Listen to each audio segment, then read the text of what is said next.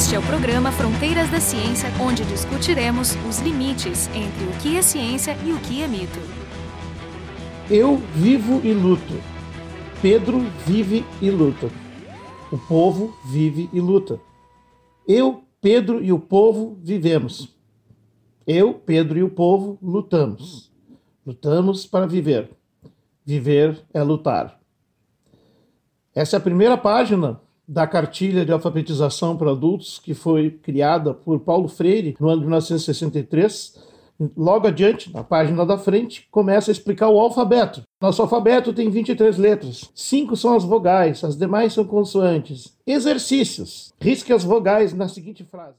Isso é uma forma excelente, ao meu ver, de introduzir um pouco do que é o legado, a obra desse grande filósofo e educador, um dos personagens mais importantes da história do nosso país, que completa 100 anos nesse dia 19 de setembro de 2021. Essa cartilha tinha sido apreendida na gráfica na Guanabara e estava proibida, isso antes do golpe. Por que essa cartilha? Eu recomendo que quem puder leia na íntegra, não é muito extensa. É uma forma muito eficiente de compreender, a meu ver, parte do chamado método Paulo Freire. Um exemplo concreto, frase a frase, de um tratamento digno do aprendiz, de respeito e mesmo carinho pelo ser humano. Ele não ensina, ele ajuda a aprender. Através da compreensão da palavra escrita, então, com a alfabetização, esse indivíduo, que é parte do povo antes alijado dos assuntos todos da humanidade, é alçado pela primeira vez à condição de cidadania mínima, começando a entender e a tomar parte desse mundo. Porque viver é lutar. Esse é o nome da cartilha.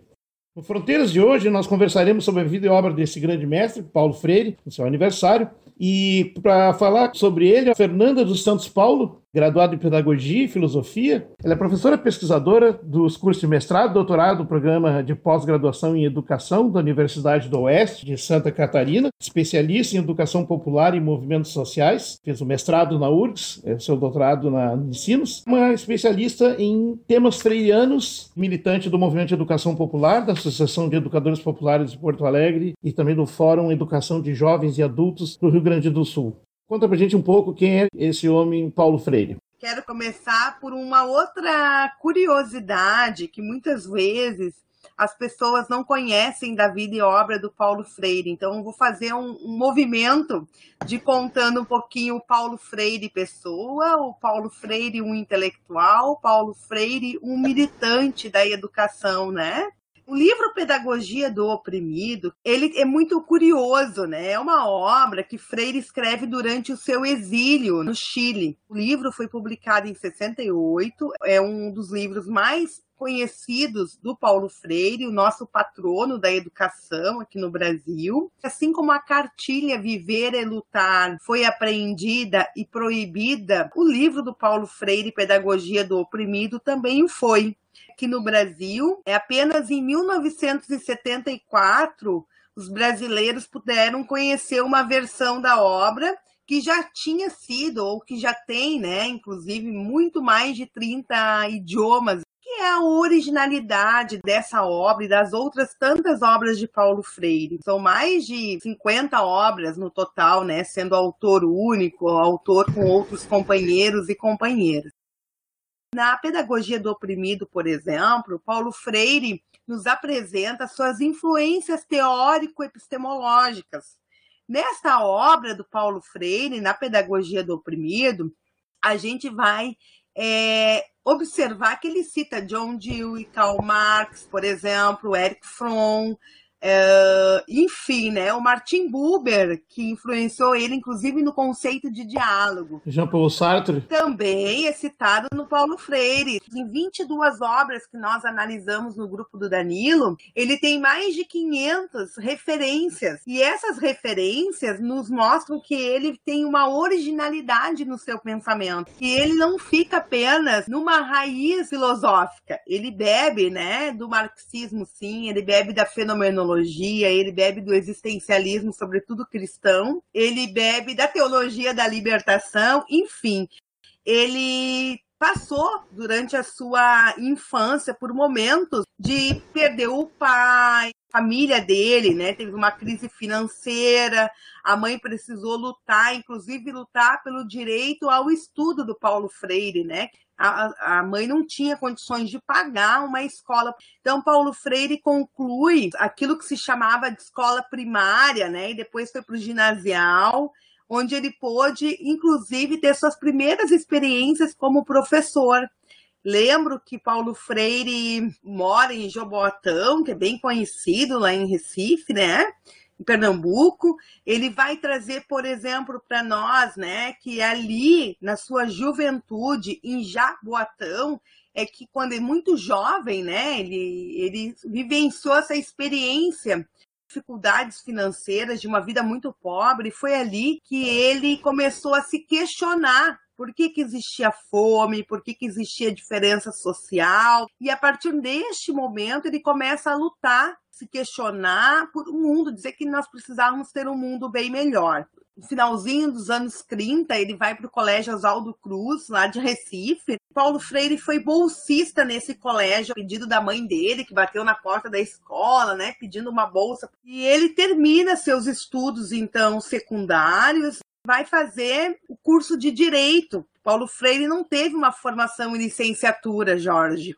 Só que é muito interessante que a primeira vez que Paulo Freire pega uma causa para trabalhar enquanto advogado, enquanto profissional do direito, ele desiste da advocacia e se dedica ao magistério por conta das questões né, ético-políticas que ele trazia da sua trajetória ainda muito jovem. Ele achou muito injusta a causa que ele havia pego. E na década de 40, antes mesmo dele concluir os seus estudos em nível universitário, ele se casou com a Elza Maria Costa de Oliveira. E tu comentava sobre o método Paulo Freire.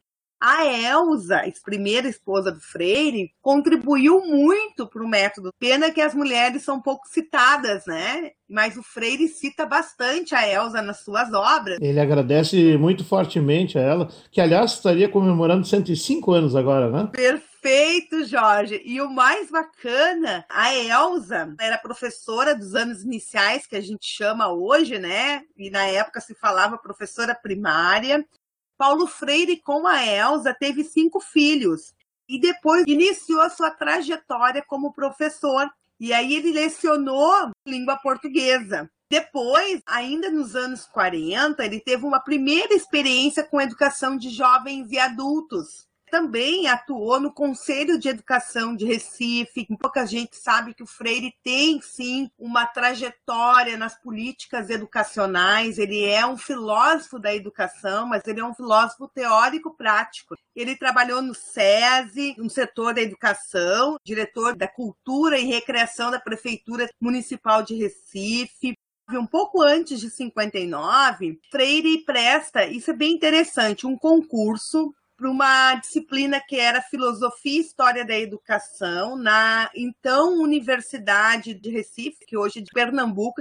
Com esse concurso, ele recebe o título de doutor, ele fica em segundo lugar, e é a tese dele, Educação e Atualidade Brasileira. Então, defende essa tese, e depois, então, foi um dos fundadores do movimento de cultura popular, o que a gente chama de MCP, Freire começa no finalzinho de 59 e principalmente nos anos 60 a atuar fortemente em movimentos de educação popular. Nesse período é que se destaca o método Paulo Freire, e ele também trabalha nesse período para assessoramento a campanhas de alfabetização de jovens e adultos. Na verdade, na época nem se falava jovens, era educação de adultos.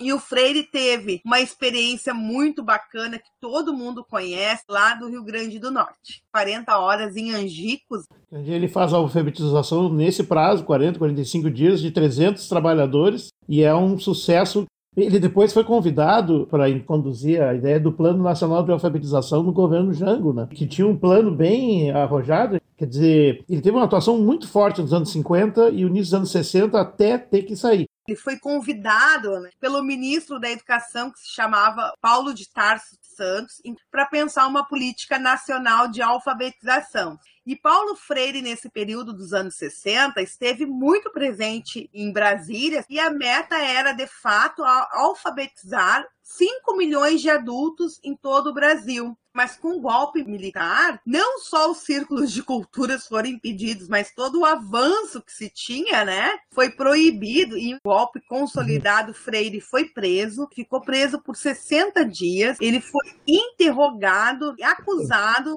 como subversivo. Ele foi preso como traidor até. O, o, Paulo Freire, ele era muito católico, né? Como é que é essa parte da, da vida dele? Aprendi muito com Balduino Andreola sobre o Conselho Mundial das Igrejas. Foi um período que Freire também pôde ser reconhecido, né? Freire conheceu muitos países por conta dessa atuação. Ele proferiu palestra, curso, seminário, assessoria com o tema da educação libertadora. Está nessa vertente cristã do Paulo Freire, é, a partir do, dos anos 70, principalmente, quando ele foi trabalhar no Departamento de Educação e Formação Ecumênica, lá em Genebra, Freire conheceu a África, a Ásia, países que ele também realizou um trabalho de educação de adultos, né? Inclusive fundou um instituto de educação popular que se chamava IDAC. E a equipe do IDAC buscavam então organizar sistemas de educação nesses países africanos, né? contribuindo aí para os processos de emancipação. Da experiência do Paulo Freire no CMI, ele teve uns 10 anos, conheceu vários autores que trabalhavam com essa vertente da teologia da libertação. Duas coisas importantes. Paulo Freire adquiriu o renome mundial e ele é extremamente reconhecido lá fora, eu diria até mais que no Brasil. Eu me lembro que eu estava em 1990, 91 na Universidade da Califórnia, em Irvine, fazendo doutorado de sanduíche.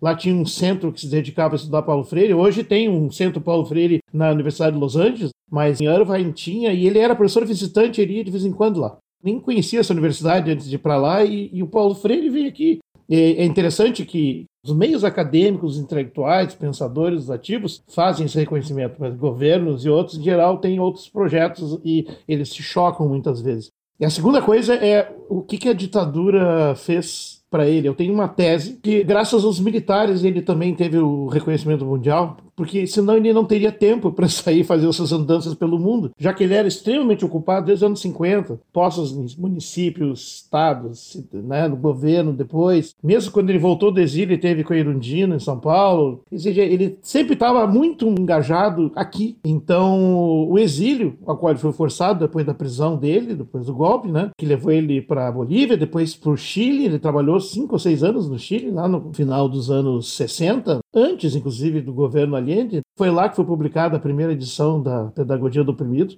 Ou seja, os militares, sem querer, ajudaram a catapultar ele para o mundo. E é mais, a alfabetização é uma coisa que não passava pela consciência de administradores até então. E eles se deram conta, não, nesse novo cenário econômico é importante o trabalhador ser alfabetizado, né, para poder fazer mais e melhor e tal. Tanto então que eles pegaram e adaptaram o programa de alfabetização e criaram o Mobral. Um legado silencioso, obviamente não com o mesmo método, era mais uma instrução alfabetizadora, mas é o fragmento que sobrou disso sobre esse período da ditadura militar, realmente o Freire se torna conhecido porque sai do Brasil, né? E então é a uhum. partir do exílio e do CMI que ele se torna de fato reconhecido internacionalmente. Ele fica preso e aí foi aconselhado a pedir exílio no Chile. Aí ele chega no Chile, ele é convidado pelo governo da época, que era Eduardo Frei, para trabalhar no Departamento de Reforma Agrária, onde ele faz também um trabalho de educação de adultos. E aí ele ficou trabalhando até 68, no período que ele lançou a Pedagogia do Oprimido.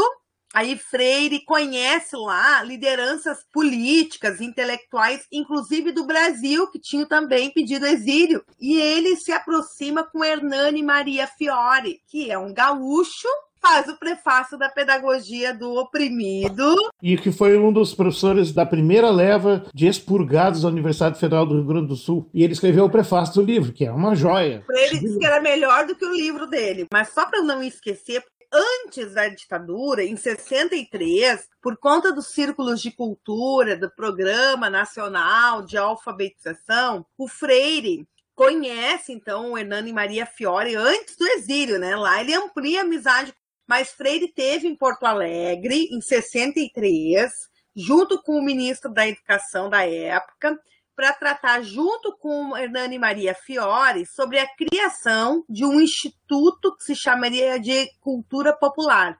Esses dados é do Balduino Andreola. A gente tem um texto que é a cronologia do Paulo Freire no Rio Grande do Sul.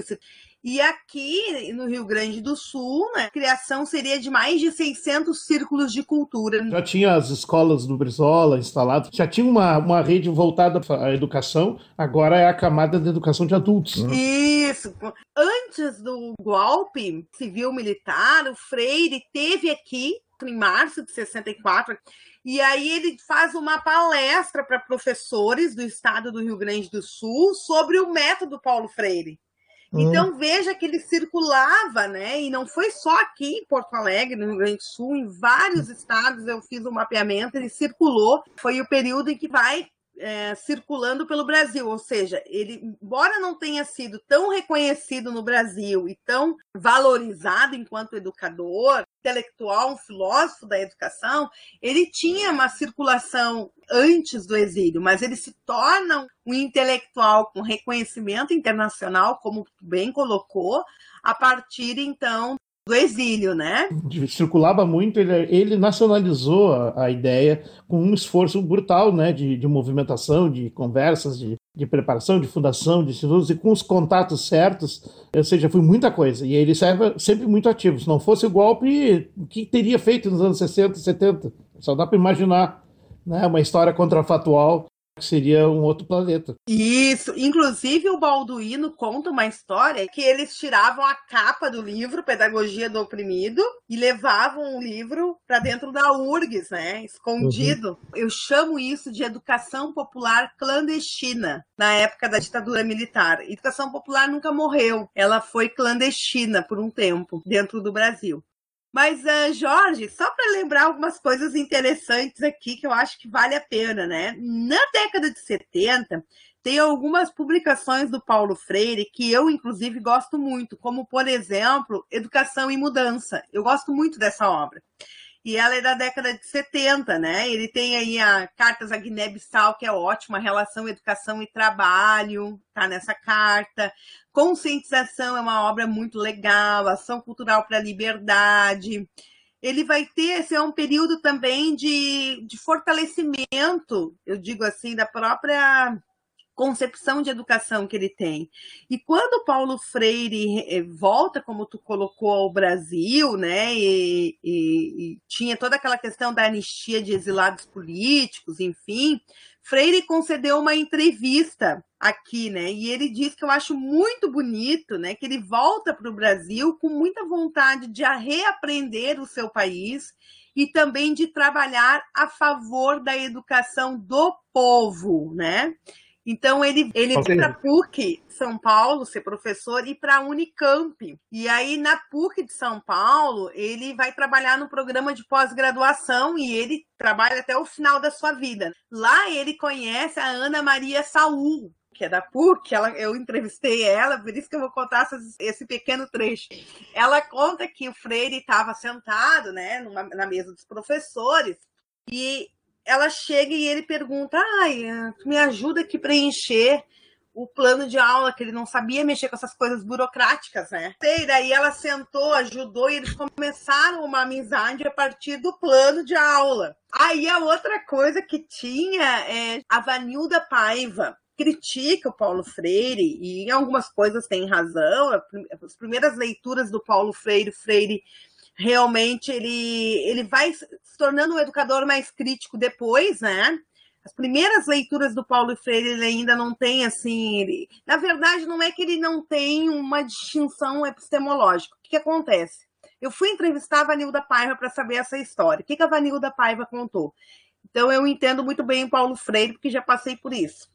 Ela dizia assim: nos anos 50, 60, não tinha bibliotecas públicas pelo país que quem comprava, conseguia comprar livro é quem tinha dinheiro. Quem não tinha dinheiro lia o livro dos companheiros. Só que o Freire está lá no Nordeste, ela está lá no Rio de Janeiro. Ela era uma pessoa que tinha condições, então ela comprava, ela mandava vir livros do México, enfim, e ela lia os livros e depois circulavam esses livros. E ela diz que Paulo Freire é, vai ter contato com uma ampla é, literatura a partir do ISEB. Inicialmente, o Paulo Freire não teria lido os clássicos, porque não tinha condições de comprar os, né? Ele lia os leitores dos clássicos. Ou seja, ele é um lutador que teve que lutar também. Né? Ele começou. É, ele tem a experiência pessoal de, de não ter podido estudar. Muitos irmãos dele parece que não completaram a escola, foram trabalhar, os irmãos mais velhos. Ele, ele agradece aos irmãos mais velhos, não sei em que momento lá, por eles terem feito isso, porque eles ajudaram a sustentar e permitiram que ele estudasse. Mesmo assim, em condições limitadas na região, lá, sem, muita, sem muito material, né? E sobreviveu, né? Eu acho incrível isso. Eu queria enfatizar um pouco nessa questão do impacto internacional dele, do reconhecimento, né? Tem alguns números, eu não sei se confere, mas. Realmente, ele é o terceiro autor mais citado em nível internacional, né? O livro, os livros dele, sobretudo a Pedagogia do Oprimido. Então, é, na Wikipédia, que é uma fonte é, geralmente confiável, e é mesmo, uh, inclusive eu trabalho com ela, a London School of Economics descobriu que a Pedagogia do Oprimido é o terceiro livro mais citado mundialmente na área de ciências sociais. E, e, antes disso, né, um, um outro grupo pesquisou na, nas universidades de língua inglesa, Estados Unidos, Reino Unido, Austrália, Nova Zelândia, e descobriu que nesses países que Pedagogia do Oprimido é o 99 livro mais citado na área de pedagogia ou de ensino, e é o único brasileiro entre os 100 uh, ah, mais citados no campo da educação. Tá? Ou seja, ele é o único brasileiro entre os 100 mais citados no campo da educação nos principais países de, fala, de língua inglesa, onde tu esperaria, inclusive, uma rejeição ideológica e tudo mais. esses números conferem? Conferem, confere sim. Agora tu estava falando disso, o, o, atual desgoverno do país, né? Tá querendo de novo colocar o pensamento do Freire no exílio. Ah, nem falamos da, da, do fato dele ser o patrono, né? Em 2012, ele recebe por lei, né? É, o título de patrono da educação brasileira. O Freire, ele foi presidente do CEAL, o primeiro presidente, né, que era do Conselho Latino-Americano de Educação Popular e Educação de Jovens e Adultos. Hoje não tem mais adultos, é de educação popular da América Latina e Caribe. Eu também estou participando dessa campanha, porque, assim, na verdade, a EPA é filiada ao CEAL, a EPA é a Associação dos Educadores Populares de Porto Alegre, e também faz parte do Café Paulo Freire, dessas coisas assim. E aí eu lembro que o CEAL, né, fez um movimento amplo uh, desde 2019 para construir então uma campanha latino-americana e caribenha em defesa do legado Paulo Freire. Aqui no Rio Grande do Sul, nós temos o nome Silvino Rex, e ele representa pelo Rio Grande do Sul o CEAL. E aí o que, que acontece? Essa campanha, aqui no Brasil em especial, ela é importante em defesa do legado do Paulo Freire, sobretudo pelo enfrentamento adverso que a gente vem vivendo, que é marcado por quê? Primeiro, né, em nível mais macro, a desigualdade social, desigualdade educacional, né, os processos históricos de opressão, as mortes, né, a negação da ciência, enfim, eu, nós, é, a gente acredita, e aí seria um outro debate, que essa crise ela é uma crise política, mas também é uma crise estrutural do próprio sistema. E aí, por que, que eu estou colocando isso, né? É, eu acho que é importante. Em particular aqui no nosso país, para dizer assim, com tudo isso, a gente tem o quê? O pensamento crítico do Freire sendo perseguido. O principal inimigo desse atual governo é o Paulo Freire. Né? A gente tem dito que depois de tudo isso, o Freire está vivendo o seu segundo exílio. Precisamos expulgar o Paulo Freire. Uhum. Então não vamos esquecer dessa frase, não vamos esquecer das fake news, né, ideológicas da extrema direita, persegue o pensamento do Paulo Freire dizendo que o Paulo Freire é um doutrinador, que Paulo Freire é um perigo para a educação então, entrevistando professores e professoras é, do município de São Paulo, quando Paulo Freire foi secretário de Educação, a primeira coisa que ele foi fazer quando assume a gestão municipal é escutar os estudantes, a comunidade escolar. E aí ele pergunta que escola temos e que escola queremos. E um estudante diz assim: que gostaria que tivesse papel higiênico no banheiro. E o Freire vai dizer que isso é uma desumanização não ter papel higiênico no banheiro. Então, Paulo Freire escutava os sujeitos, né? A escuta sensível. Então, não só escuta, mas era a palavra ação.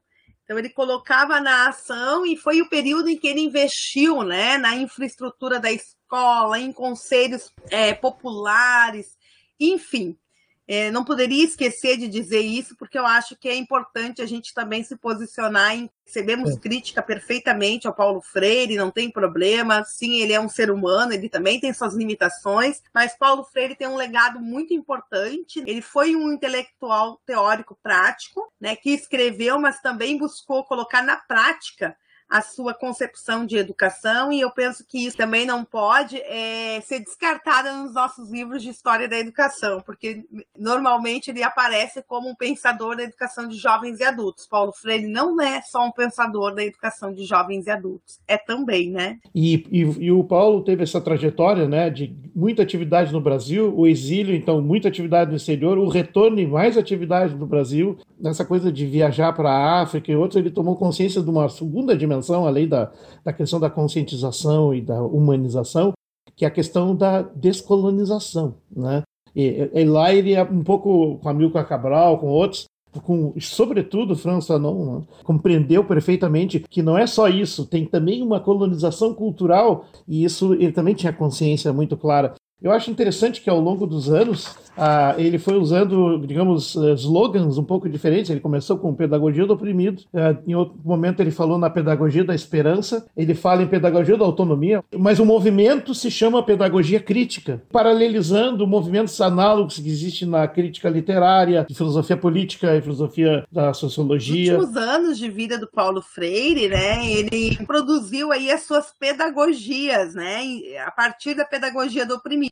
Nós temos a pedagogia da esperança e a pedagogia da autonomia, que eu acredito que são duas obras que são necessárias para compreender esse pensamento intelectual, né, pedagógico de Paulo Freire, porque a palavra educação ao Paulo Freire, ela é uma palavra que não é neutra, né?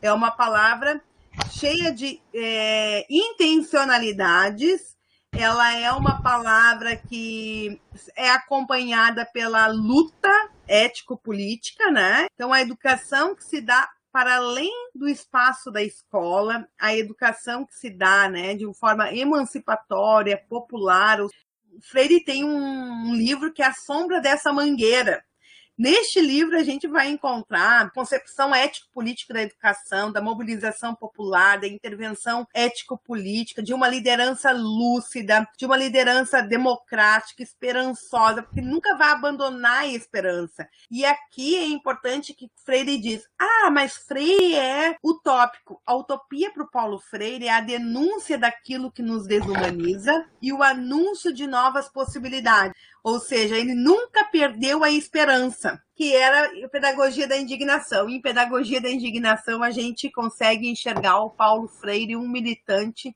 da educação popular crítica libertadora. Já que nós mencionamos o prefácio do Hernani Maria Fiore, eu termino com palavras dele. No final desse prefácio, ele diz o seguinte: talvez seja pertinente nesse momento que nós estamos vivendo. No último parágrafo do prefácio à Pedagogia do Oprimido, 1968 em um regime de dominação de consciências, no qual os que mais trabalham menos podem dizer a sua palavra, em que imensas multidões nem sequer têm condições para trabalhar, os dominadores mantêm o monopólio da palavra, com o qual mistificam, massificam e dominam. Nessa situação, os dominados, para dizer a sua palavra, têm que lutar para tomá-la. Aprender a tomá-la dos que a retêm e negam aos demais é um difícil, porém imprescindível aprendizado, essa é a pedagogia do oprimido. Esse foi o Fronteiras da Ciência. Hoje nós falamos sobre Paulo Freire, no seu centenário, homenagem ao patrono da educação brasileira. Conversamos com a Fernanda Paulo, da Universidade do Oeste Santa Catarina, e também integrante do Movimento de Educação Popular e Associação de Educadores Populares de Porto Alegre. Com ela estive conversando eu, Jorge Kilfo, do Departamento de Biofísica, Instituto de Biociências da URGS.